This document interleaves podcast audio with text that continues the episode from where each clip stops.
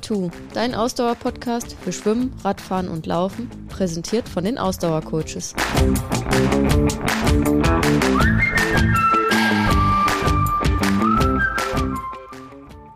Folge 107.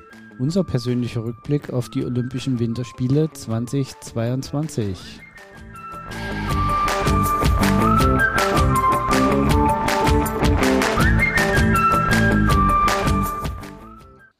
Klappe die zweite.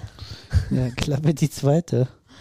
Mal Was? sehen, ob der Herr Dago diese Aufnahme jetzt zulässt. Genau. Die ersten, den ersten Take mussten wir leider verwerfen, weil der Hund der Meinung war, er musste jetzt doch nochmal hier ein bisschen Störenfried spielen, nachdem er heute Nacht alles andere als gestört war, während der Wind unsere Wohnungstür aufgemacht hat. Hat der Hund geschnarcht in seiner Box, während Wir wir, sind beide im Bett saßen. Ja, so viel zum Thema Wachhund.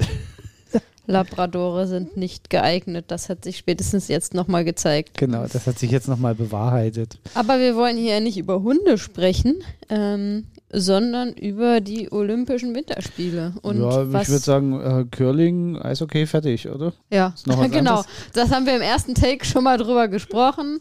Ja, äh, das haken wir jetzt ab.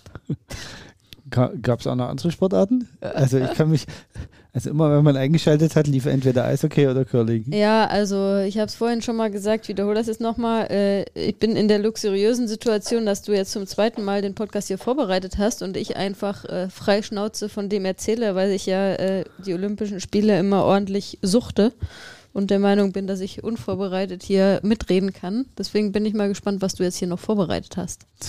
Naja, schauen wir mal. Ich habe vergessen, was ich sagen wollte. Ja, weil Das der Hund uns gerade schon wieder abgelenkt nee, hat. gar hier. nicht deswegen. Ach genau, ich wollte ähm, dich fragen, welchen, welche Medaillenplatzierungen haben wir denn im Medaillenspiegel? Boah, das habe ich final mir nicht mehr angeguckt, aber wir sind sehr weit vorne gewesen. Ähm, ich würde jetzt sagen, ohne, wie gesagt, ich habe das schon immer so ein bisschen gesehen, wobei ich den Medaillenspiegel selbst nicht verfolge, aber man kommt ja gar nicht drum rum, wenn man regelmäßig die Berichterstattung schaut, weil ich halte vom Medaillenspiegel ja nicht viel. Ähm, aber ich würde dann sagen, wir sind auf Platz zwei. Korrekt, Ja. total gut. Mhm. Und wo wären wir ohne die äh, Eiskanal-Leute? Ja, äh, definitiv nicht auf Platz zwei. ja, auch das ist korrekt. Ähm, wir haben ja im Dann wären Eiskanal. wir 13 doch. Ach krass, ja, okay. Ja. Ja gut, aber ähm, Holland wäre ohne Eisschnelllauf äh, wahrscheinlich Hunderter. Also das ist immer so eine Frage, ne? Ähm, ja, also das ist überhaupt keine, keine Wertung und äh, kein, kein, äh, keine, also ich finde es nicht schlimm, dass wir nur durch die Rodler ähm, jetzt so viele Medaillen haben, sondern ich finde es Rotler und Rotlerin und Bobfahrer und Bobfahrerin. und Also es ist ja Skeletonis. ich wollte gerade sagen, es ist nicht nur Rodeln. Wie ist denn die weibliche Form von Skeleton? Ja, unser Hund äh, ist Ja. irgendwie weiterhin hier ein Dago bisschen störend. und los. Ja gut, der wird schon Ja. irgendwann kommen. Ähm, okay, also, wo fangen wir denn an? Du hast hier vorbereitet. Ja, haben wir doch gesagt, Eishockey und Curling. Ja, da müssen wir jetzt nochmal drüber reden. Ja gut, also ähm, nochmal schnell zusammengefasst. Curling läuft gefühlt irgendwie von morgens bis abends. Fängt ja immer schon auch vor der offiziellen Eröffnungsfeier an. Jetzt muss ich hier aufpassen, dass der Hund mich nicht umspringt. Ähm, und äh, ist auch bis zum Ende hin noch lang mit dabei. Ähm, wir haben irgendwie Curling öfter lief es nebenbei, aber so richtig geguckt habe ich nicht viel, muss ich zugeben. Weil ich, Also ich, äh, packen tut's mich nicht. Also mich packen tut es mich auch nicht. Ich habe gelernt, es gibt äh, ähm, bei der Mixed-Veranstaltung weniger ähm, Durchläufe, also Ends, die gespielt werden. Ach so, das habe ich schon gar nicht mitgekriegt. Wieso, wie viele Ends gab es denn bei der Mix? Im Normalen sind ja zehn. Ja, und, und beim, beim Mixed es, glaube ich, acht oder sechs. Aha, okay. Und die Mannschaft, die den ersten Stein äh, oder den letzten Stein spielen darf beim Mix, die darf auch noch einen Stein, glaube ich, so ins Feld legen, irgendwie ihren ersten. Also die müssen den nicht hinspielen, sondern sie dürfen den einfach irgendwo hinlegen. Was zur Folge hat, dass der irgendwie immer in der Mitte vor dem Zentrum liegt. Okay, so wie du darüber redest, sieht man schon. Wir haben keine Ahnung von Curling. Das klingt irgendwie ziemlich unqualifiziert, muss ich mal so sagen. Ähm, Nee, aber das wird irgendwie gemacht, um das Ganze ein bisschen zu beschleunigen. Auf der anderen Seite sind das ja auch nur, beim Mix sind es ja immer nur zwei, also ein Mann, eine Frau, die zusammenspielen, während beim normalen sind es ja vier pro Mannschaft. Ach so, beim Mix waren es nur äh, zwei Personen. Ja. Also dann, ach so, das, war- das stimmt, das ist mir immer aufgefallen. Die Frau hat immer hier den, den Stein geworfen. Also es ist ja na, kein nee. Werfen, sondern wie auch immer. Nee, nee, die sind da schon gleichberechtigt. Ja, ja, aber es war meistens so, wo ich es gesehen habe, dass die Frau den Stein gedingst hat. Werfen ist das nicht, wie auch immer man das Geschoben nennen will. hat. Geschoben und der Mann hat. hat geschrubbt. Also Ähm. genau das Gegenteil von dem, wie es in den meisten Haushalten zugeht. Ja, hoffen wir mal, dass es heutzutage vielleicht durchaus auch so zugeht.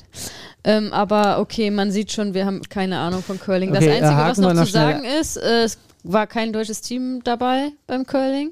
Hat sich kein deutsches Team qualifiziert. Das war ein bisschen traurig. Ja. Ähm, Haken wir noch schnell Eishockey ab. ja, Finnland hat zum ersten Mal die Olympiade gewonnen. bei den Männern. Bei den Frauen hat Kanada mit äh, 60 Toren in sieben Spielen oder so. Okay. Äh, Genau, und was vielleicht gewonnen. noch, äh, was vielleicht also so noch erwähnenswert ist, dass äh, China sich irgendwie als Heimmannschaft da irgendwas zusammengekauft hat von zweitklassigen äh, äh, College-Spielern aus den USA, die eigentlich in den USA sind, aber irgendwie chinesische Wurzeln haben oder so eingebürgert werden konnten. Aber das hat auch nicht wirklich was genutzt, weil die haben auch Und- ziemlich auf den Sack gekriegt. Ne? Und die zwei Jahre lang in der russischen Nationalliga gespielt haben als Team. Also das chinesische Staatsteam hat zwei Jahre in der russischen Eishockeyliga, der KHL, immerhin die zweitstärkste Liga der Welt.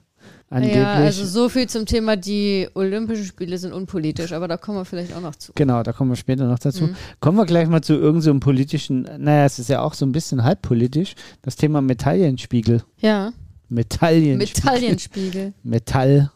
Ähm, welchen Platz hat denn Deutschland im Medaillenspiegel absolviert? Ja, Platz zwei, habe ich doch jetzt schon gesagt. Aber das war doch im ersten Take, oder? das war jetzt schon im zweiten. Wie?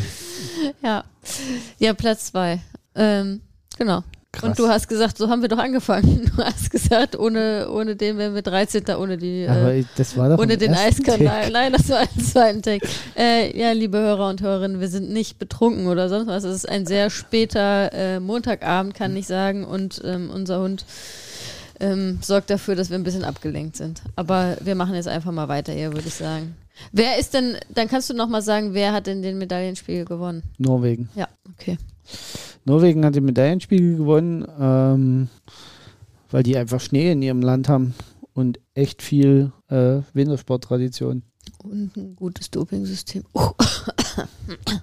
Gut, äh, weiter im Text. Na, auf jeden Fall ein besseres wie Finnland, sonst wären sie nicht auch wie Finnland äh, aufgeflogen. Also, sie sind ja nicht aufgeflogen, während Finnland vor ein paar Jahren seine ganzen Langläufer ja äh, in irgendwelchen Dopingskandalen. Finnland, Österreich. Naja, äh, gut. Ähm, also, was hast du noch vorbereitet? Ich bin genauso unvorbereitet wie du in diese so. Sendung gegangen. Nein, ich habe mir hier so ein paar Stichpunkte aufgeschrieben. Äh, wir hatten ja das, das Thema gestern schon äh, diskutiert. Ich möchte eigentlich gar nicht so, so viel über die einzelnen ähm, Medaillen der deutschen Nationalmannschaft, äh, Deutschen. der deutschen Deutschen. Das sagt der Ösi. Äh, Nationalmannschaft äh, diskutieren, sondern es einfach so ein bisschen.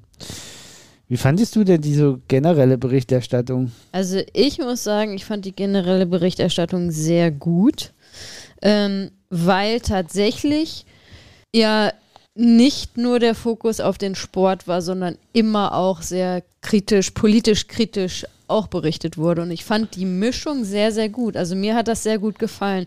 Es wurde einerseits natürlich der Fokus auf die Athleten und Athletinnen gelegt und auf deren Leistung und das ist auch gut so. Aber ähm, dabei wurde eben der politische, die, ja, dieses, der politische Aspekt, der ja wirklich, äh, den man ja einfach nicht außer Acht lassen konnte bei diesen Spielen, das muss man einfach so sagen.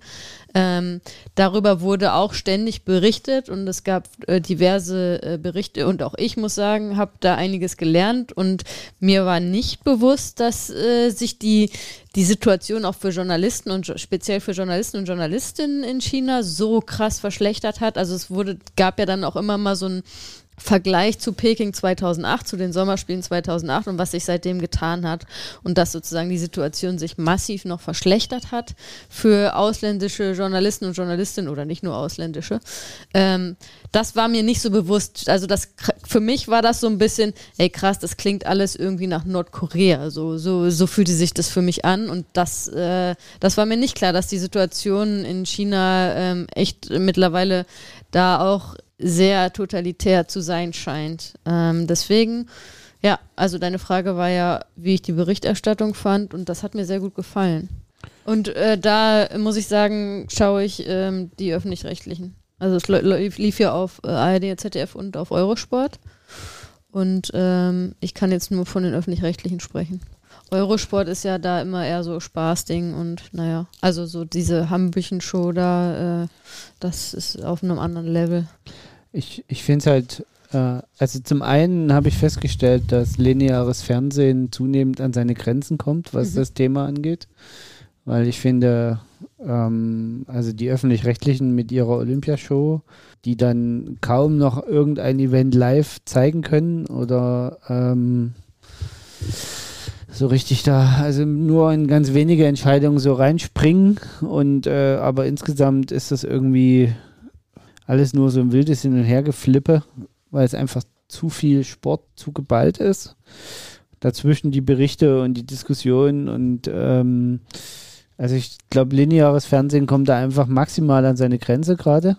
Und nichtsdestotrotz muss man ja sagen, man konnte ja äh, alle Events auch im Livestream sich angucken. Ja, auch also wenn man was parallel sich, lief, ne? Genau, ja. also man konnte sich ganz auch auf die auf den Sport fokussieren ja. Und, und, man konnte auch dann Sachen noch im Real Life, das fand ich auch cool, dass du das alles im Real Life dann auch noch in den Mediatheken dir angucken konntest, ne? Also war ja auch durchaus Zeitverschiebung und äh, ich meine, äh, man kann ja auch nicht äh, den ganzen Arbeitstag da irgendwie groß gucken und dann gab es aber auch die Möglichkeit, dass man sich halt abends dann einfach im Real Life die Sachen nochmal anschaut, ne? Und das fand ich auch cool und äh, da habe ich mir auch einige Sachen angeschaut und manche Sachen mehrfach. Okay. Aber also wie gesagt, ich, ich, ich fand das halt so für Leute, die jetzt nicht so internetaffin oder nicht so internetfest sind wie wir, für die wird es, glaube ich, zunehmend schwieriger, schwierig, solche Events, solche großen Events überhaupt noch so bewusst wahrzunehmen. Weil, wie gesagt, es ist einfach so viel, was da passiert. Also selbst bei diesen verhältnismäßig kleinen Olympischen Winterspielen, also wenn man mal guckt, das sind ja immer noch äh, relativ wenig äh, äh Disziplinen im Vergleich zum Beispiel zu Sommerspielen. Ja. Und das äh, finde ich dann irgendwie so ein bisschen total. Also ein bisschen das, total. Naja, das ist, das ist mir bei den Sommerspielen schon aufgefallen und ich fand das jetzt bei den Winterspielen wieder so und frage mich halt zunehmend, wie, wie man sowas in Zukunft noch vernünftig verarbeiten kann, weil man muss natürlich auch sagen, das, was du gerade berichtet hast, die ganzen äh, Shows und, und Berichte und, und das ganze Zeug drumherum, das sehen nur die linearen Zuschauer. Die Leute, die nur den Livestream gucken, also sich für einzelne Events und die Livestreams in, ähm, anschauen, die kriegen von all diesen politischen Berichten gar aber nichts die, mit. Das weiß ich nicht. Gab es die nicht auch in der Mediathek? Ja, die gibt es in der Mediathek, aber die musst du explizit anklicken. Die laufen also nicht flimmer. Also es ist ja immer so die Frage. Ja, aber die wurden die ja Leute, auch im linearen Fernsehen gezeigt. Genau, im linearen ja. Fernsehen waren all diese Berichte drin. Ja gut, aber wenn man... Aber wenn also ich jetzt zum Beispiel mal so überlege, es gibt ja viele Leute, die sich für bestimmte Sportarten interessieren, die gucken sich dann das einzelne Event an, schalten danach wieder aus und dann ist die Sache für die erledigt. Ja gut, aber das ist ja dann, äh, das ist dann außer ja selbstgewähltes gucken, Leid. Man außer, sie, außer sie spielen, äh, sie gucken Curling, weil dann müssen sie 14 Tage durchgucken. Ja, oder Eishockey. Aber, ähm, also da, also das ist ja die, die ich meine, die schalten dann vielleicht auch so weg, wenn äh, wenn dann wenn die das nicht interessiert, wenn da die Politike, politische Berichterstattung auch so ist. Aber ich fand, wie gesagt, mir hat der Mix sehr gut gefallen. Und äh, ja, also ich meine, das ist ja immer bei den Olympischen Spielen so. Und gerade wenn dann so eine Zeitverschiebung natürlich ist, wo dann auch nachts Sachen passieren, die dann irgendwie noch nachberichtet werden dann. Ähm, dass, äh, dass das immer schwierig ist, da irgendwie jetzt bei allem immer live dabei zu sein. Aber ja, da kommt noch dazu, dass sie ja nachts um zwei, glaube ich, angefangen haben. Hm. Immer die, so, so der Tag. Also in China war es dann irgendwie vormittags. Und dann. Aber so sehr viele Entscheidungen waren ja dann auch äh, morgens äh, bis mittags oder sogar bis nachmittags ja bei uns zu sehen. Ne? Also so nachts war, ähm, ich glaube hauptsächlich Ski Alpin, die Sachen, die haben nachts stattgefunden. Alles, was nicht mit künstlichem Licht geht. Also alles, was Alpin irgendwie war. Genau, Alpin und Skicross, und äh, das äh, war alles so nachts, aber so diese, auch ja die, die, sag ich mal, die deutschen ähm, Wintersport-Vorreiter-Disziplinen, ähm, Biathlon, ähm, Skispringen, nordische Kombinationen, Langlauf, das war ja alles äh, bei uns vormittags beziehungsweise mittags, ne? Also zur, zur, ja, dann verhältnismäßig noch Primetime, was denn möglich ist. Prime, also abends natürlich nichts mehr, weil das von Zeitunterschied nicht möglich war, aber so, dass man es zu einer normalen Tageszeit zumindest gucken konnte. Wenn man ne? nicht also, im Büro sitzt. Genau. Ja. Aber viele sind ja im Homeoffice und haben vielleicht auch das einfach nebenbei laufen lassen, so wie es bei uns dann zum Teil auch war. Ne? Ja.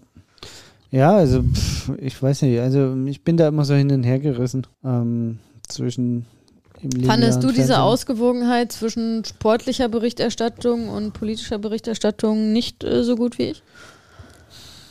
Ich, ich bin da so dahingehend so hin und her gerissen. Ich frage mich halt mehr, ob man nicht vorher es eher verhindern sollte, dass Spiele überhaupt dort stattfinden durch intelligente Alternativen. Ähm, um das gleich mal vorwegzunehmen, ich bin absolut nicht gegen Olympia und gegen Olympische Spiele. Ich finde das einfach was total Geniales für viele Sportler und Sportlerinnen. Aber man muss sich einfach mal die Frage stellen, wo kann das noch stattfinden und warum ist das so?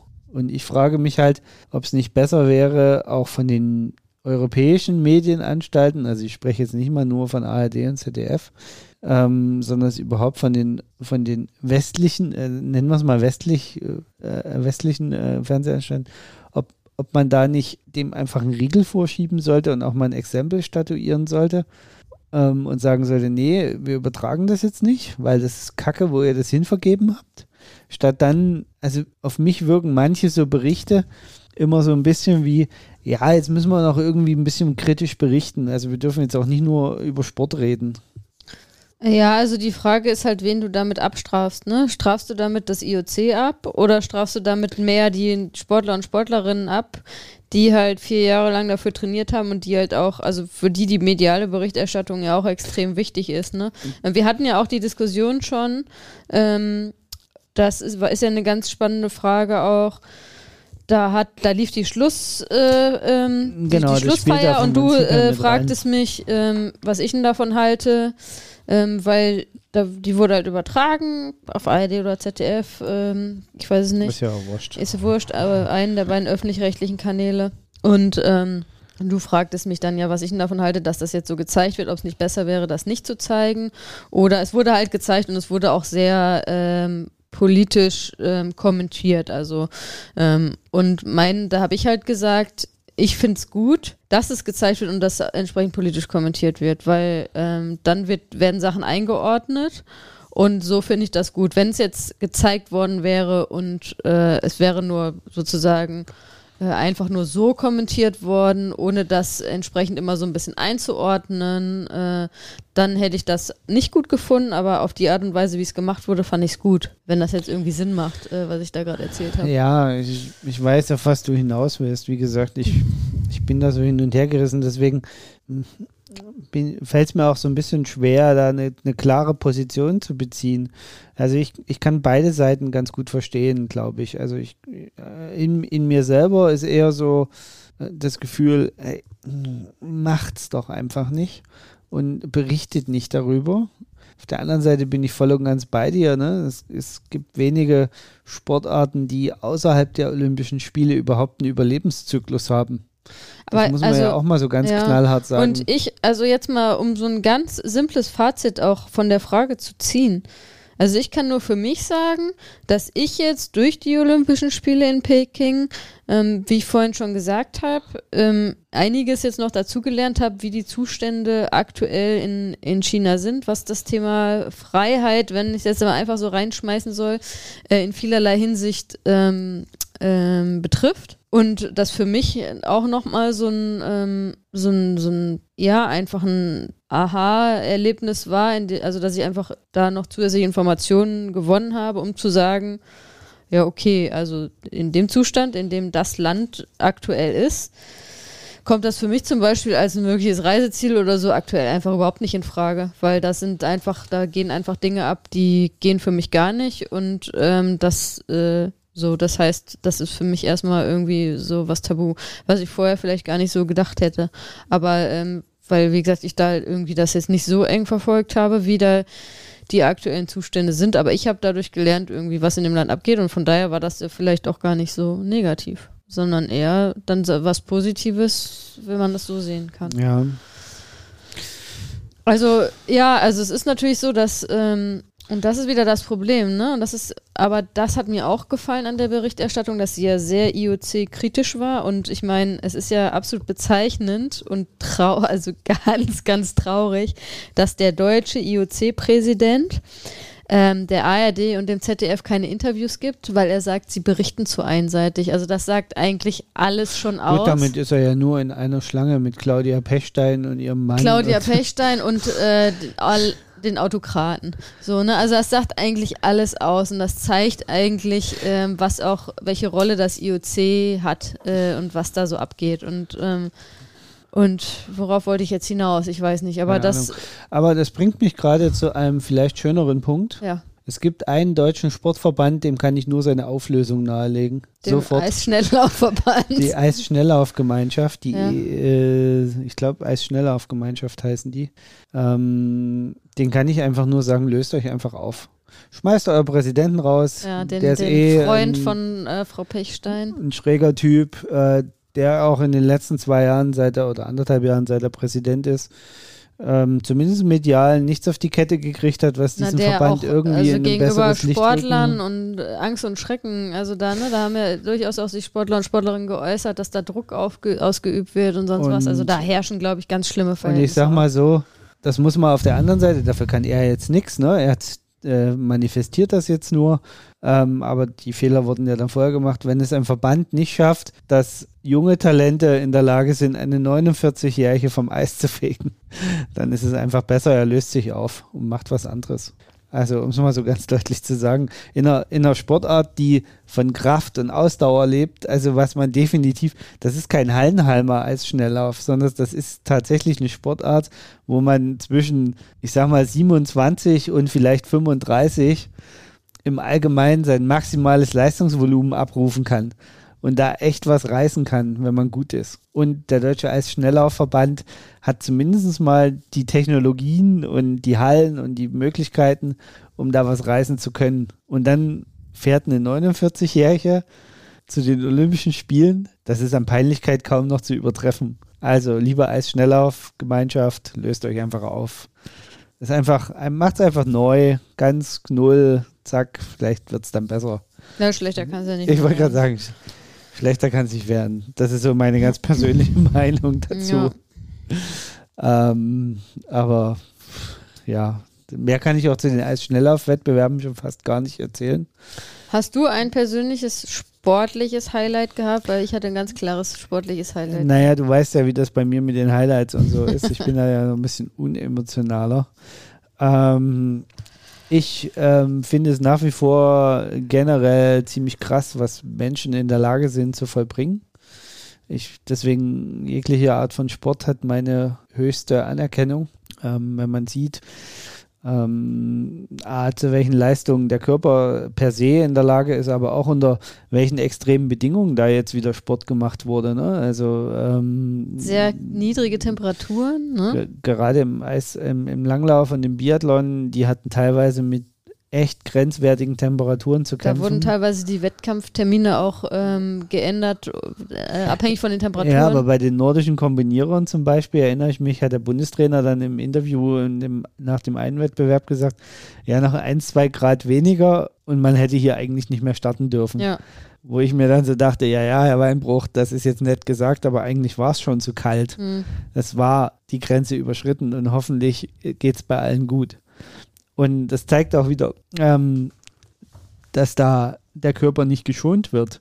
Das ist halt auch so ein bisschen die Kehrseite halt der Medaille. Ne? Genau. Ne? Das, und da äh, bleiben wir vielleicht bei den nordischen Kombinierern, weil da äh, bei dem Thema Körper geschont bleiben, war ja der, ähm, der, der Fall von Erik Frenzel. Dein Favorite. Ähm, ja, ich bin Fan, das muss man dazu sagen. Ich bin Fangirl von der ersten Minute an von Erik. Ich bin selten Fangirl, aber von Erik bin ich seit der ersten Minute an Fangirl.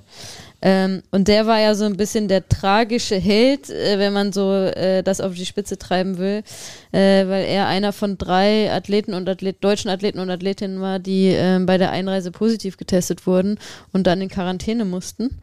Ähm, sein Teamkollege Ter Terence Weber, auch der Kombinierer, und dann, ich glaube, noch die Paar, eine Paar, die deutsche Paarläuferin mhm. beim Eiskunstlauf, ich weiß ihren Namen gerade nicht. Bin mir nicht sicher, ähm, beim Eiskunstlauf oder beim Eistanz die. Ach so, ja, das weiß ich auch nicht. Das kann ich immer so schlecht äh, äh, unterscheiden, ob Paarlauf oder, aber ich, also ich weiß es nicht.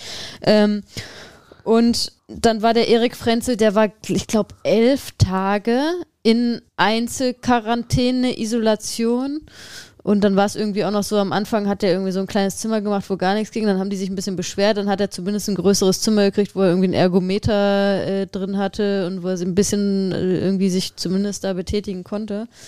Ähm, und nach elf Tagen dann aus der Quarantäne raus zum Team wieder gestoßen und dann irgendwie zwei Tage gehabt und dann war der Teamwettbewerb, der letzte Wettbewerb, die Einzelwettbewerbe waren schon vorbei. Und dann ist er äh, beim Teamwettbewerb gestartet, super gesprungen und beim Laufen ähm, hat er ein bisschen, äh, ein bisschen verloren auf der Strecke und äh, war dann so, hat, ist so über seine Grenze hinausgegangen, dass er dann, ähm, dann danach erstmal eine ganze Weile gebraucht hat und dann bei der ersten Siegerehrung auch nicht dabei sein konnte. Die sind ja Zweiter geworden dann am Ende, ähm, wo alle schon äh, sich große Sorgen gemacht haben, weil natürlich äh, da im, im Hinblick auf eine Corona-Infektion damit nicht zu spaßen ist, aber zum Glück war dann alles gut. Ich glaube, er, er hatte auch zumindest das Glück, dass er keine Symptome hatte. Und für alle, die auch sagen, ja, ist trotzdem irgendwie ähm, unverantwortlich, was da gemacht wurde. Also das habe ich dann auch nochmal genau verfolgt. Ähm, also die haben ja diverse Leistungstests äh, da gemacht mit ihm noch in den zwei, drei Tagen, wo er beim Team war. Und da war wohl alles gut. Also sehr eng ärztlich begleitet worden. Ne? Ähm, ja, also ich, ich glaube schon, dass sie eine top ärztliche Begleitung kriegen. Also ich äh, glaube schon, dass da sowas wie Herzmuskelentzündung und sowas dann auch ernst genommen werden. Ja. Aber nichtsdestotrotz zeigt es einfach, was dieser Virus mit dem Körper tut. Ja. Ähm, ein anderes Beispiel, was jetzt zwar nicht Corona war, aber wobei weiß man nicht wirklich. Bei der Biathletin, die, die, die norwegische. Norhawk? Nee, das ist die Langläuferin. Nee, wer? Ähm ich weiß nicht, die eine äh, norwegische Biathletin. Therese Joag ist die norwegische Langläuferin, die ist es nicht. Ähm, Olsbü. Äh, die Reuseland. Nee, die nee, hat ja die gewonnen, die Olsby genau. Reuseland, ne? Aber ihre Teamkollegin, ich habe ihren Namen gerade auch nicht, äh, nicht im Kopf. Ähm, du kannst ja mal nebenbei googeln. Ja. Ähm, die beim, ich weiß gar nicht, welches Rennen es das war, das Verfolgungsrennen, glaube ich.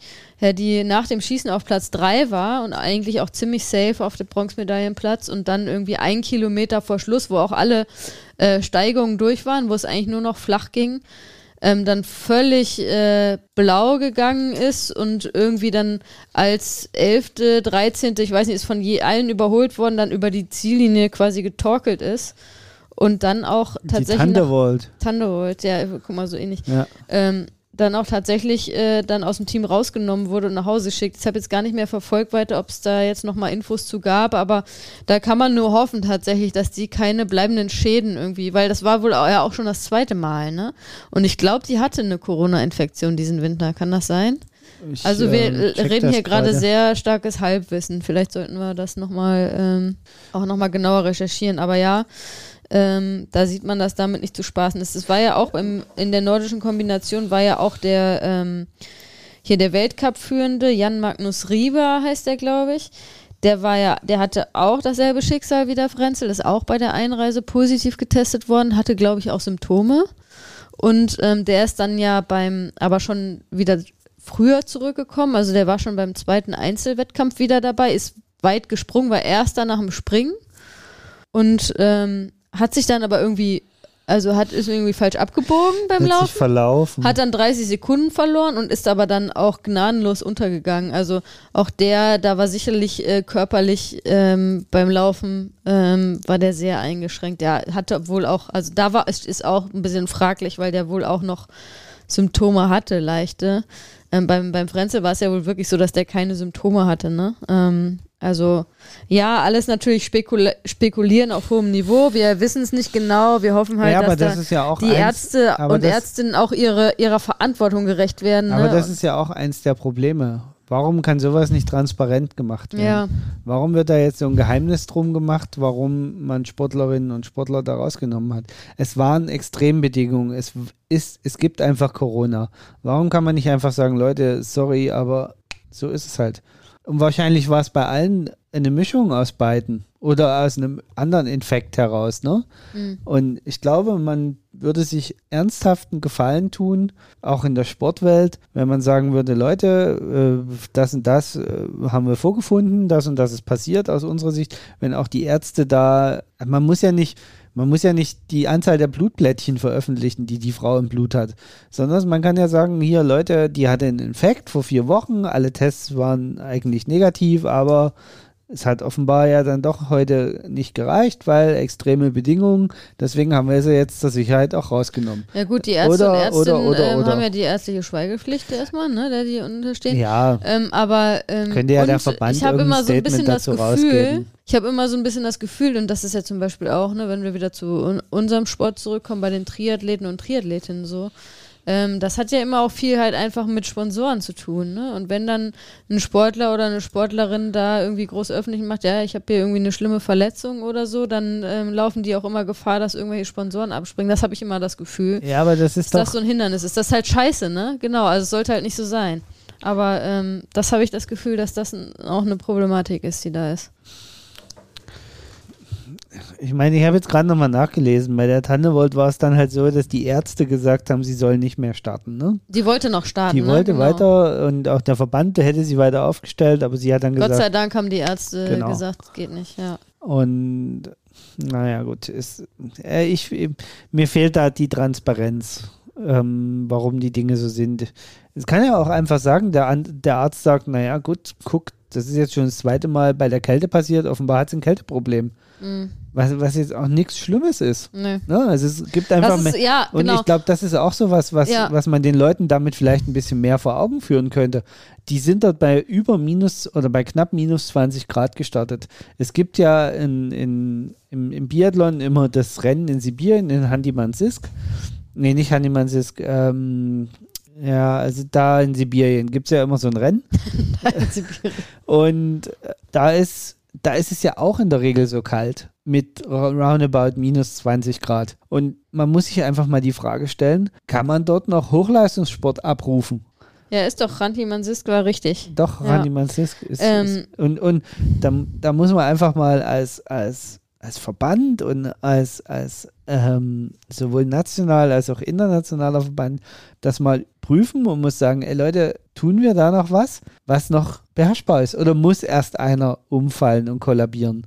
Braucht es immer diesen einen Toten oder die eine Tote, damit sich irgendwas ändert. Genauso diese Diskussion, die jetzt ja um Mindestalter wieder geführt wird, Gott sei Dank, wo ich mir so denke, wieso können wir bei Olympischen Spielen nicht einfach sagen, ab 18 oder ab Ja. 17 oder von mir aus auch Sportarten spezifisch, dass man sagt, okay, Sportarten, die eher äh, ähm, auch von, von 16-, 17-Jährigen schon äh, absolviert werden können, ohne dass sie schon kaputt trainieren. Wobei, ich kenne eigentlich keine Sportart, wo man mit 16 schon so leistungsfähig und vom Kopf her bereit ist, Olympia zu machen. Keiner, aber weißt du, wir sind ja da beim Eis, äh, Eiskunstlauf, das war ja hier mit der Russin, mit der 15-Jährigen, die ja äh, da jetzt im Dopingverdacht steht, ne, mit diesem ganzen tragischen Fall auch, ja, ein super tragischer Fall. Ich denke, das haben die meisten von euch auch irgendwie ein bisschen mitgekriegt. Ähm, weißt du, was da völlig absurd war? Ähm, da habe ich, äh, hatte ich auch zwischendurch irgendwie diesen Wettbewerb drauf. Ich habe da nicht viel von gesehen, aber da war eine deutsche Starterin äh, und da sind, glaube ich, irgendwie so 30, ich glaube 30 Starterinnen im Eiskunstlauffeld. Und dann war die deutsche Starterin, die war 25. Und es war die älteste Starterin mit 25. Ja, und das ist doch ein Thema. Ne? und Da- dann darüber denkst du dir so, what the fuck, ne? Also ich meine, das, äh, also da, da Ja, fällt mir halt nichts mehr Genau, ein. und, und, und das sind doch so Themen, diese, und da muss man halt auch ehrlicher halber sagen, offenbar kriegen das die Verbände alleine nicht hin. Offenbar geht das nur mit staatlichem Druck. Ja, keine Ahnung, wer da den Druck ausüben muss, aber äh, äh, also das, ich meine, und das muss man in dem Fall ja sagen, ne? Und das ist ja ein Thema im Sport, ähm, was es durchaus gibt so. Also ich bin damit äh, auch schon, ähm, also nicht konfrontiert worden, aber ich habe ja auch schon eine Zeit lang ähm, einen Job im, im, im, im Sportsverbandswesen gehabt. Ähm, und da war dieses Thema Kindeswohl, ne? Das ist ja ein wichtiges Thema. Also es ist ja auch ein wichtiges Thema, ähm, so in der Trainerausbildung und so. Und, äh, und das ist einfach, wo man sagen muss, ja, das ist ja ein Fail, ne? Weil da, das hat ja nichts mehr mit dem Kindeswohl zu tun, was da abgeht beim Eiskunstlauf, bei den, bei den Frauen Ja. oder bei den Mädels, besser gesagt, ne? Also das ist ja entgegen, also ja, Wahnsinn. Also wenn, auch Also da, wenn wir von, von, von wieder normalen äh, Menschenrechten sprechen, ne, äh, wo man bei- jetzt bei den Olympischen Spielen immer da die Situation in China im Kopf hat, aber da geht es äh, im Sport darum, dass da irgendwie ganz viel schief läuft, wenn, also was da äh, irgendwie abgeht. Naja, das, es, es zeigt ja einfach nur, dass auch der Sport, egal wie er, ob er es wahrhaben will oder nicht, irgendeine Art von Kontrollmechanismus von außen braucht. Ja. Ja, also, um es ganz deutlich zu sagen, ich spreche dem IOC die Fähigkeit ab, solche Entscheidungen herbeizuführen. Die gehen nur mit Druck von außen. Ja. So, und entweder gibt es jetzt einen mordsmäßigen Mediendruck und wenn ich mir angucke, wie das gerade beim modernen Fünfkampf abläuft, wo ja diese Pferdequälerei war und äh, dann haben alle mal draufgehauen und haben gesagt, oh, da muss ich was ändern und jetzt wird gerade versucht, das einfach im Sande verlaufen zu lassen. Es gibt noch keine Änderung, es gibt nicht mal eine Idee, wie man es ändern könnte, die ernsthaft diskutiert wird und genau dasselbe läuft gerade hier ab alle hinterher so für zwei Stunden, oh, wir müssen darüber diskutieren, über eine Altersgrenze und bla bla bla. Und nächstes Jahr wird sich keiner mehr daran erinnern. Ich hoffe, ich hoffe, du behältst kein Recht, aber ja, es kann, das kann durchaus so Weil sein. die ne? Diskussion ist ja nicht neu. Mhm. Die hat witzigerweise, ähm, kenne ich nur, also ich kenne es nur aus dem Turnen, wo es aus dem Verband heraus tatsächlich dann irgendwann mal dem Einhalt geboten wurde, weil plötzlich Elfjährige auf der Matte standen. So, und da hat man dann irgendwann gesagt, okay, äh, wenn sich hier auch mal eine öffentlich, den, also da, da ging es aber übrigens, ich erinnere mich noch dunkel an diese Diskussionen im Turnen damals, da ging es übrigens nicht darum, dass Elfjährige nichts auf einer Matte verloren haben bei Olympischen Spielen und Weltmeisterschaften, sondern es ging verdammt nochmal darum, dass alle Schiss hatten, dass irgendeine von den Kindern sich mal den Hals bricht vor laufender Kamera. Mhm. Und dann, dass die Jammer nämlich groß ist. Und der Aufschrei nämlich dann medial so groß gewesen wäre, dass es richtig Schaden genommen hätte. Das war damals einer der, der Diskussionspunkte tatsächlich. Und das widert mich heute noch an, wenn ich daran denke. Ja. Und deswegen denke ich, da braucht es eine externe Kontrollinstanz. Ähm, und die müsste wahrscheinlich ganz viele Entscheidungen beim IEC nochmal überprüfen. Oh nicht, ja. nur, nicht nur das Alter, vielleicht auch die Vergaberegeln und solche Sachen, aber ach, anderes Thema. Ach, guck mal wieder auf meine Stichpunktliste, ich rede mich schon wieder in Rage. Ja, Wollen wir noch ein bisschen über Sport quatschen? ja, voll. Mein Highlight. Dein Highlight. Ja, ganz einfach, also sehr einfach. Äh, du erinnerst dich, ähm, du warst in einem äh, Business Call am Vormittag und äh, ich hatte zum Glück gerade keinen Call und es lief hier äh, Olympia nebenbei und ähm, dann Das stand ich hier kurz- im Büro ja. und flippte völlig aus. Äh, aber äh, versuchte dabei irgendwie ähm, äh, Also- das also das- lautlos auszuflippen. das- ich das- bin auch lautlos ausgeflippt. Und äh, das Problem war aber, ich hatte einen Videocall. Ja. Ich hatte die ganze Zeit, haben die Leute mich gesehen. Ich habe dich natürlich neben mir zappeln gesehen und habe immer zu, zu dir rüber geguckt und hatte auch ein bisschen Angst, dass du irgendwann in mein, wenn auch geschwärztes Bild, also in meinen Greenscreen springst. Und ich dachte, das ist doch unglaublich. Ja, ich bin hier rumgezappelt lautlos, weil ich wusste, du bist ja im Call, aber äh, das hat mich unglaublich gepackt. Also die äh, Sprint-Langlaufstaffel der Damen, ähm, die ja da sensationell Gold geholt haben. Die habe ich gelesen, angeblich ein falsches Wachs verwendet haben. Was? Hast du das noch nicht gehört? Nee. Sowohl äh, irgendein Norweger als auch irgendein Finne haben behauptet, die Deutschen hätten ein nicht zugelassenes Wachs Oh, verwendet. okay. Das habe ich noch nicht mitgekriegt. Er hätte das von irgendjemandem gehört, der hätte das aber ganz sicher von jemandem gewusst, gehört, gesagt. Ah, okay. Naja, gut. Ähm, nee, das habe ich noch nicht mitgekriegt. Ähm, aber ja, das war, war äh, mein absolutes Highlight. ähm, weil das so sensationell war und dann auch alle von euch, die das vielleicht gesehen haben und diesen Live-Kommentar gehört haben mit, äh, was sagte der Kommentator, da wird im Fett die Pfanne heiß, äh, in der Pfanne die das Fett hat, nee, Ja, ach, weiß ich nicht. Ja, äh, es war sensationell, es war sensationell ähm, und äh, ja, dann bin ich hier völlig ausgeflippt und du hast mich hier ähm, so halb angepöbelt von der Seite, warum ich da lautlos ausflippe und dann äh, irgendwann nach deinem Call ähm, saßen wir hier am Arbeiten und dann sagst du auf einmal zu mir, hast du wohl gerade irgendwie wahrscheinlich ein bisschen nachgelesen, sagst, ja, die haben ja Gold gewonnen. Und ich so, ja, was denkst du denn, warum ich hier so ausgeflippt bin? Das, war mein absolutes Highlight und das, äh, ähm, das, das äh, Nummer zwei auf der Highlight-Liste war tatsächlich dann auch die, die, äh, die Langlauf äh, 4x5 Kilometer Damenstaffel, äh, was genauso spannend und sensationell war, wo die Silber geholt haben, die Deutschen.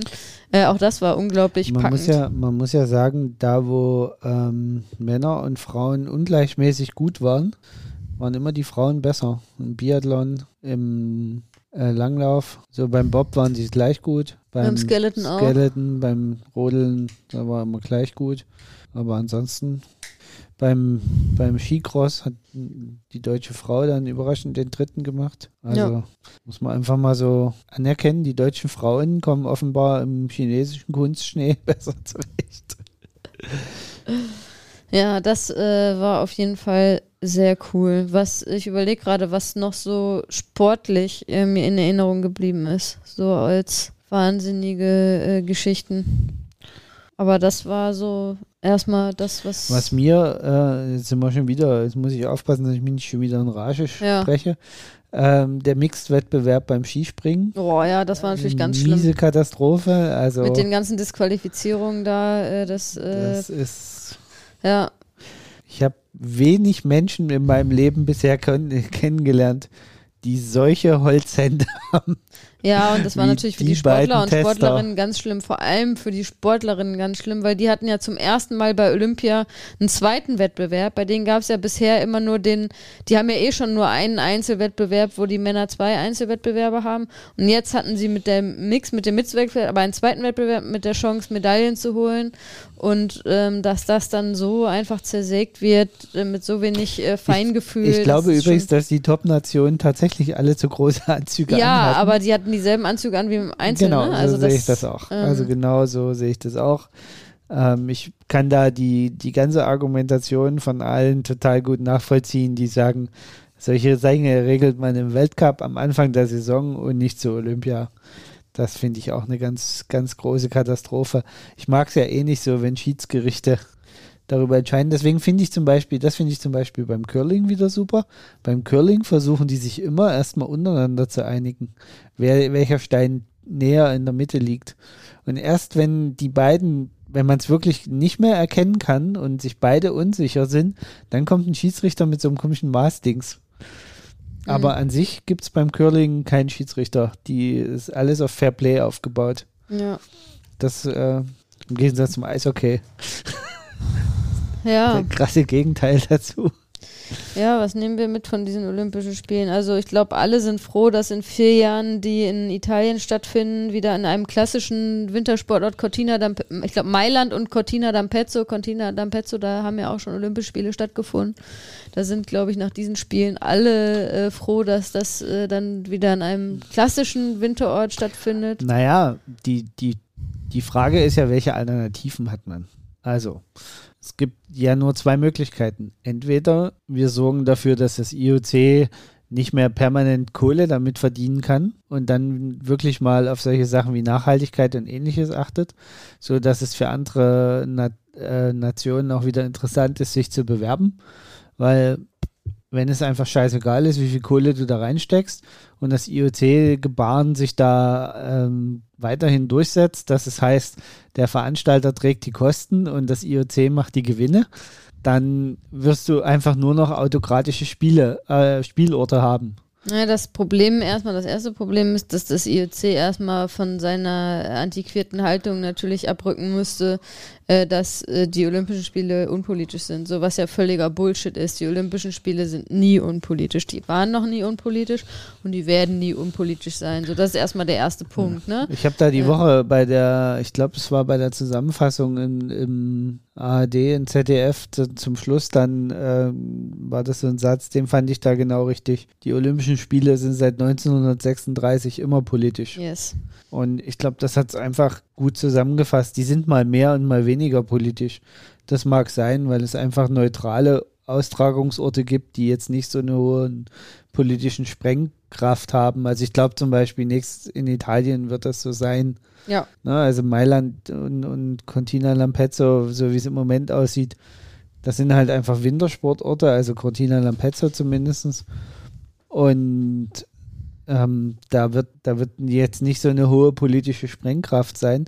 Und damit meine ich jetzt nicht mal, weil das jetzt ein westeuropäisches Land ist. Äh, Ich hätte, das ist, ist ja eigentlich, ich, ich habe auch noch nicht mal ein Problem damit, dass sie in China Olympische Spiele haben stattfinden lassen. Es gibt ja sogar in China, muss man auch sagen, Wintersportregionen, wo man hätte, ohne dass man alles mit Schneekanonen zupflastert und ausgerechnet äh, die Hänge sich auswählt, wo man die Schneekanonen hinstellt, wo eh kaum Wasser und Strom ist. Also nicht kaum Wasser, sondern da war vorher kein Wasser, kein Strom und keine Straße und kein gar nichts. Man hätte das durchaus auch in Regionen in China verlegen können, wo Schnee ist.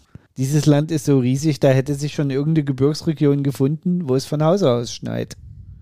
Mag sein, ja. Mag sein. Das hätte nicht unbedingt äh, 100 Kilometer von der Wüste Gobi weg sein müssen. Aber ich freue mich erstmal, dass die nächsten Spiele jetzt erstmal wieder in äh, tatsächlich nicht in autokratischen Ländern stattfinden. Die nächsten Sommerspiele sind ja in Paris, Silber- ne? wenn- 2024. Ja, warte nur erst, wenn Marie Le Pen dort zur Präsidentin ist und Silvio Ja, Berlusconi da in Italien. Mal, dass das nicht so, Berlusconi tritt doch jetzt doch nicht mehr an. Das war doch so. Die haben doch schon gewählt. Ähm, also, äh, ja, wir gehen mal jetzt nicht vom Schlimmsten aus. aber ich habe irgendwie heute gelesen, Marie Le Pen kann auch, äh, muss auch um ihre Präse Präsidentschaftskandidatur bangen. Die kriegt irgendwie nicht genug Unterschriften zusammen. Ja, sehr gut. Da hoffen wir mal, dass das äh, in die richtige Richtung geht. Aber ja, also gut, äh, jetzt stehen uns ja jetzt noch das nächste äh, äh, tolle äh, Großsportevent schon bevor. In diesem Jahr noch die Fußball-WM in Katar. Äh, ich glaube, im November Yay. startet die, ne? Ja, ja. Also da haben wir dann das nächste äh, äh, Großevent. Da bin ich mal gespannt, ob da denn auch so kritisch berichtet wird oder ob da dann immer da wieder nur König Fußball dann ähm, vier Wochen lang oder wie lange das geht oder sechs Wochen lang da auch wieder alles außer Acht gelassen wird, äh, weil das ist ja auch eine absolute Katastrophe. Es kommt drauf Ähm. an, wie sich bis dahin der Ölpreis entwickelt Ja, hat. genau, so wird es wahrscheinlich sein. äh, mhm. Ja, also äh, schwierig, alles schwierig. Jetzt haben wir Ähm. 50 Minuten geredet. Mhm. 40 Minuten davon haben wir über Politik und Scheiße bei den Olympischen Spielen geredet. Mhm. Und das ärgert mich total, Ja, dass weiße alte Männer dafür sorgen, dass die sportlichen Leistungen nichts mehr wert sind ja, und komplett in den Hintergrund rücken. Ja. Das ist wirklich was, was mich zutiefst ärgert. Weil wir hatten ja auch ein paar, jetzt auch wirklich aus deutscher Sicht ein paar Highlights, ne? ja. In den Nathalie Geisenberger zum Beispiel, die Erfolgreichste Winterolympionikin äh, aller Deutschlands, Zeiten, ne? die ähm, nach der Babypause zurückgekommen ist und gefahren ist, wie wenn, wie wenn sie kein, keine Babypause Nummer gemacht 5 und hätte. 6 äh, bei Olympia geholt, ne? Ja, auch die beiden äh, Doppelsitzer haben auch äh, se ihre sechs, fünfte und sechste äh, Ja. Goldmedaille geholt. Das ist auch irgendwie, fand ich, fand ich ein bisschen seltsam. Ein also es bisschen wurde nur über Nathalie ne? Geisenberger und dass die beiden auch ihre äh, fünfte und sechste Goldmedaille geholt haben. Ja, aber das äh, liegt- Wendel Alt, äh, Das, das, liegt wurde. auch so ein bisschen daran, dass der Doppelsitzer eh immer so ein Schattendasein Ja. führt. Also der ist ja überhaupt durch den Mixed-Wettbewerb kommen die ja erst so richtig auf Sichtbarkeit. ja. Und die und fahren ja natürlich äh, Francesco Friedrich, ne? Also da muss man eigentlich nicht mehr zu sagen, der Typ ist einfach unfassbar. Ich habe auch so einen Artikel über den gelesen. Sein großes Vorbild äh, war, war immer Michael Schumacher. Und ähm, ja, ich glaube, so ist der Typ auch drauf. So detailversessen, äh, äh, wie Schumi immer war. Ja. Ähm, das also hat natürlich alles seinen Grund, warum der weit vorne ist. Mal davon abgesehen, dass äh, sowohl beim Rodeln als auch beim Bobfahren natürlich, äh, das muss man auch ganz klar sagen, äh, die Deutschen da ähm, einfach ähm, das beste Material haben und da natürlich auch äh, die Kohle einfach da ist, die in den meisten anderen Ländern nicht da ist, aber ähm, nichtsdestotrotz trotzdem sensationelle sportliche Leistung, muss man einfach mal so sagen. Ähm, Ansonsten äh, beim Langlauf hat sich so ein bisschen bestätigt, was wir in der vergangenen Folge äh, besprochen haben, dass Sprinter und Langläufer sich tatsächlich so ein bisschen auseinander entwickeln. Ähm, es gab relativ wenig Sprinter, die auf den langen Dingern noch was reißen konnten. Wobei zum Beispiel die Katharina Hennig, die ja jetzt die Goldmedaille da geholt hat im Teamsprint, die ist auch äh, fünfte im Einzelwettkampf über 10 Kilometer geworden. Also das war zum Beispiel schon eine Hausnummer. Jetzt ist auch noch bei den Amerikanerinnen beim Abschlusswettkampf über die 30 Kilometer eine Sprinterin. Ich weiß, Jessica Dickens oder so heißt sie, glaube ich. Ist eine Sprinterin eigentlich, ist zweite geworden über die 30 Kilometer. Also hm, da würde ich mal so ein bisschen okay, das in Frage stellen. meine Aussage zurück. Also zumindest bei den Frauen. Ähm, ist das durchaus in Frage. Also es waren sehr viele, da beim Langlauf ist aufgefallen, äh, die beste Nation war Russland, äh, wo ich auch mal ein großes Fragezeichen äh, da hinstellen würde, ob äh, die Medaillen alle in zwölf Jahren noch Bestand haben, aber das ist dann auch wieder eine andere Diskussion und müßig und auch die Frage, ob das jetzt nur Russland ist oder äh, ob das auch in anderen Nationen da, ähm, ähm, sage ich mal, illegale äh, Hilfsmittel noch auch eine Rolle spielen. Ich sag mal ähm, so, ich hatte vorher befürchtet, dass auf fast allen Strecken Weltrekorde purzeln, weil ja in der Zeit während Corona echt wenig getestet wurde. Weltrekorde, was denn für Weltrekorde? Das äh, Strecken-Weltrekorde. Zeit? Na, sowas gibt es, glaube ich, gar nicht. Äh, Na, bei, sicher. Beim Skilanglauf. Ach, sicher gibt es das da auch. Na, weil es ja jede äh, Strecke unterschiedlich. Ja, also ist ja, ja, okay. Also das äh, wäre mir neu, aber okay. Gut, war nicht der Fall, oder? Also, äh, was natürlich, worüber wir jetzt auch gar nicht gesprochen haben, ähm, und das fand ich ganz interessant, weil am, ich weiß nicht, ob du das mitgekriegt hast, aber am Abschlusstag, das war ja der Sonntag, ähm, war ja nochmal in der Sendung im, ja, ich glaube, es war in der ARD, ähm, war der Vinzenz Geiger als Gast, der Goldmedaille, ja, den wir übrigens auch noch gar nicht erwähnt haben, Goldmedaille in der nordischen Kombination, das war ja auch ein sensationelles Rennen. Ähm, wo äh, hier der, äh, die beiden Deutschen meinst, geführt haben. Du meinst den mit der Carbonfeder unter den Skiern, so wie der den Berg hochgehüpft ist? Ja, genau.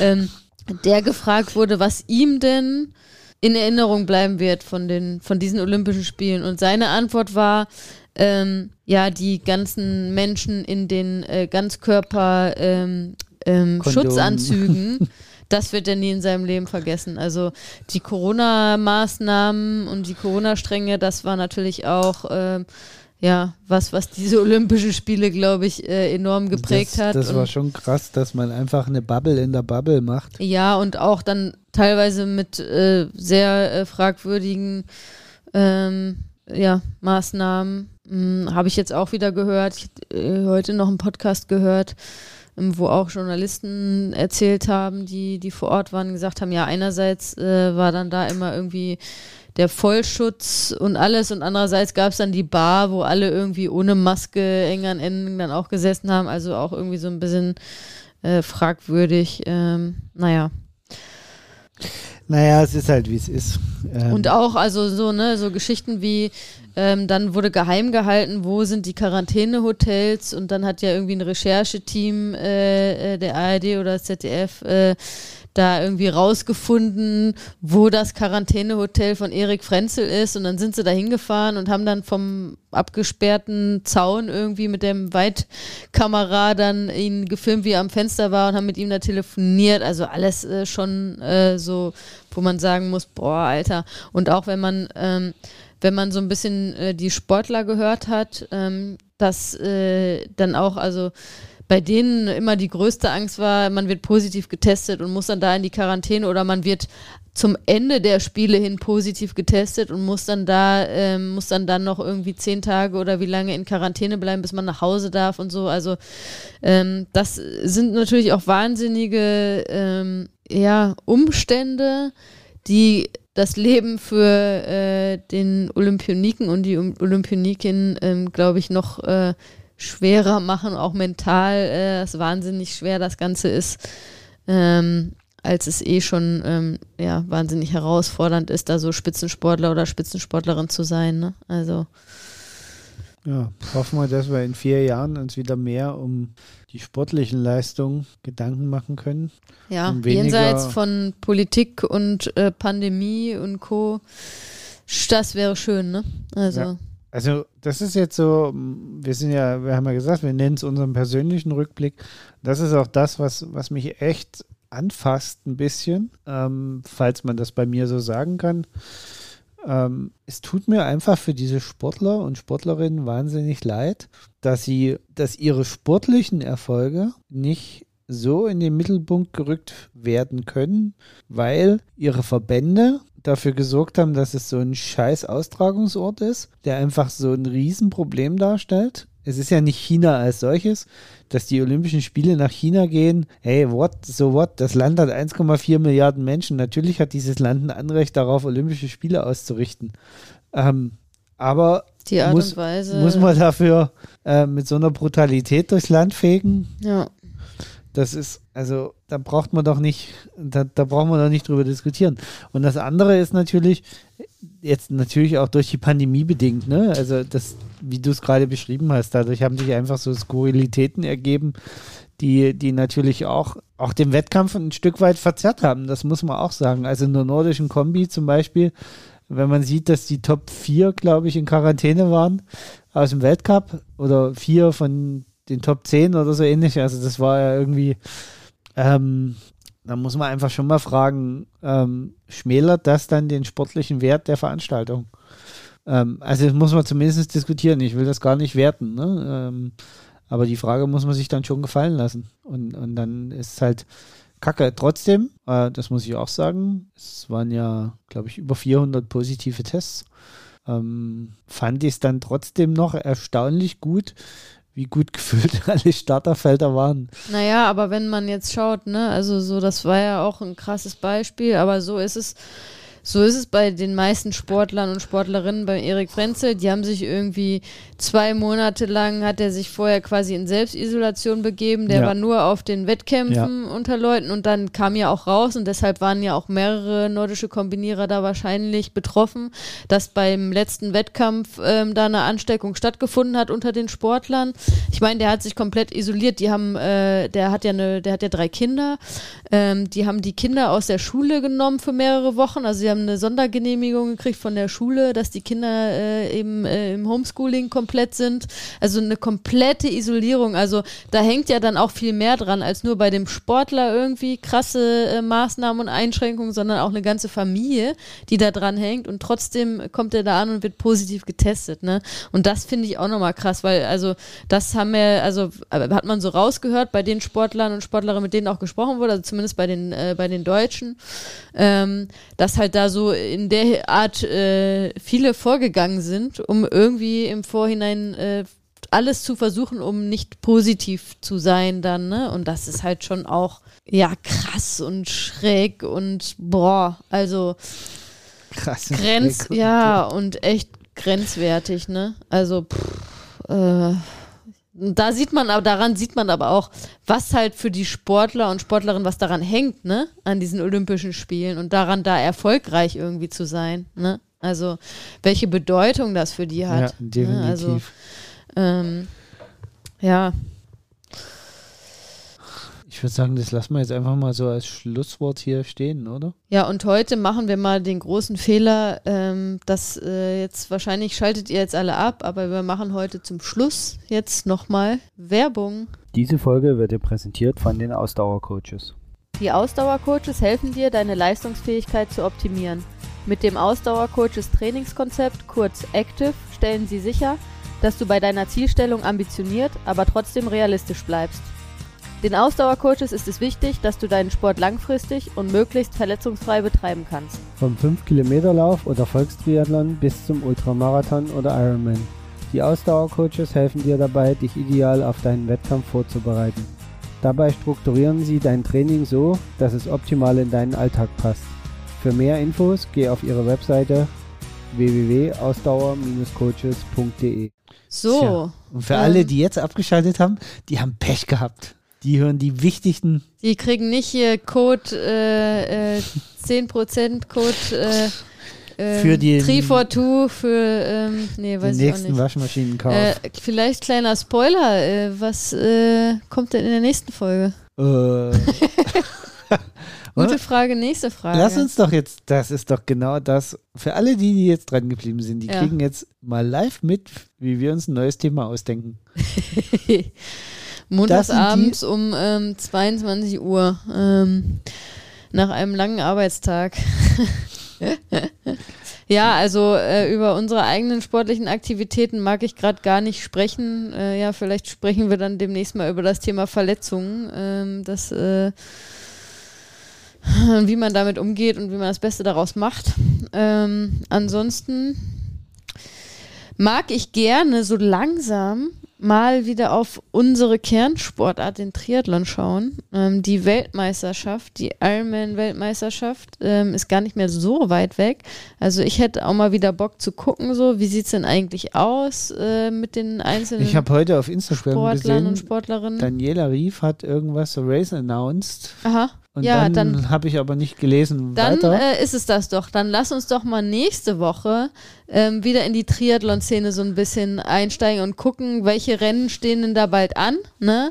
Ähm, wer ist wo am Start und was äh, solltet ihr unbedingt euch anschauen, nicht verpassen? Ähm, wo gibt's den Livestream? Äh, irgendeine E-Mail von der PTO kam auch die Tage rein, habe ich gesehen. Genau, wir steigen nächste Woche wieder mal in die Triathlon-Szene ein. So es wir war äh, viel äh, kalter Sport, äh, das ist eh nicht unser Ding. Äh, Kälte ist nicht unser Ding, deswegen lass uns mal wieder in den schönen warmen Triathlonsport einsteigen. so machen wir das. und, und damit, damit sind sind wir wir raus. Ciao, ciao. ciao. ciao. Thank you.